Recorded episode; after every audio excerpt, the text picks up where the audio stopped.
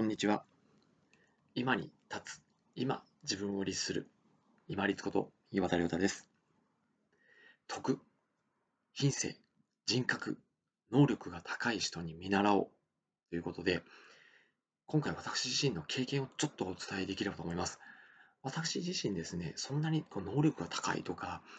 こう人格が高いなんて、もう、もうと思ったこともないんですけれども、たまにですね、そういう私自身が気づいてないところにちょっと気づいてくださって、で、声掛けをしてくださる方がいらっしゃるんですね。たまにですけど。で今まで私がそんなに数がないんですけれども、やっぱりこう、認められて少し、あなたこういうところがいいねっていうのを声かけいただいた経験、たまたまですね、そのやっぱり声かけてくださった方が、その人自身がですね、私から見ると、先にすごくこう能力が高い仕事ができるとか気遣いができる優しいプラスその人の良さにすぐ気づいてでそっとこう教えてくださる伝えてくださるそんなこう内に秘めたもともと自信を持っていらっしゃって人の上下とかを気にせずにそして人の良さを認めてあげて口に出してくださるようなそんな方っていうのはやっぱり世の中にはいらっしゃるんですよね。で冒頭お話ししたように人間ってどうしてもこう自分が安心したいというふうに見えると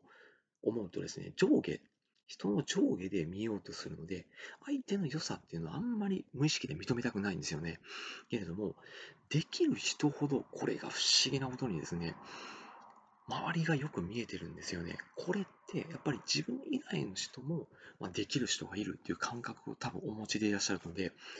度量が広いんですよね。けれども、かといって自分を卑下したりするっていうこともなくて、堂々としていらっしゃる。それはですね、外に誇示したり、人から認めてもらおうとする自信ではなくって、内に秘めた自信をどうも持っていらっしゃるんですよね。あの、少しずつ話をして聞き出していったらですね。なので、そういう能力が高い、しかも、品性がある、まあ、徳が高いとか人格があるとかですね、金額高いとかですね、そういう方に見習うべきものっていうのは、やっぱりこう、内に秘めた自信っていうのと、謙虚さで、周りの良さ、凄さっていうのを自分自身が見習いながら、また自分も成長していける。そんなところっていうのは、この能力高い人、品格がある人、品性高い人は、にこう見習うべき点ではないかなと思っています。能力が高い人で、本当に能力が高い人ほど人の良さに気づいて、口に出したり、そっと伝えたり、態度に出したり、口調に出したり、表情に出したりすることができることが多いです。まあ、なかなか出会う確率が低い方なんですけれども、そういった方、周りに必ずいらっしゃると思います。で、自分がひょっとしたら見逃してるかもしれないので、ぜひそういうこう能力が高くて、品格、品位がすごくこうある方っていうのをぜひ見てみてくださいね。私自身もまだまだあもうそういう人にこうお声がけいただくとあ自分はまだまだだなって 思うところがたくさんありますので共に徐々にできるところから頑張ってまいりましょう徳の高い人ほど本当にこう神戸を垂れる稲穂かなっていう感じになりますよね。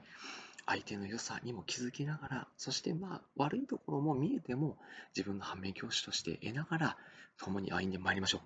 本日もご清聴いただきましてありがとうございました。皆様にとって一日良い日となりますように。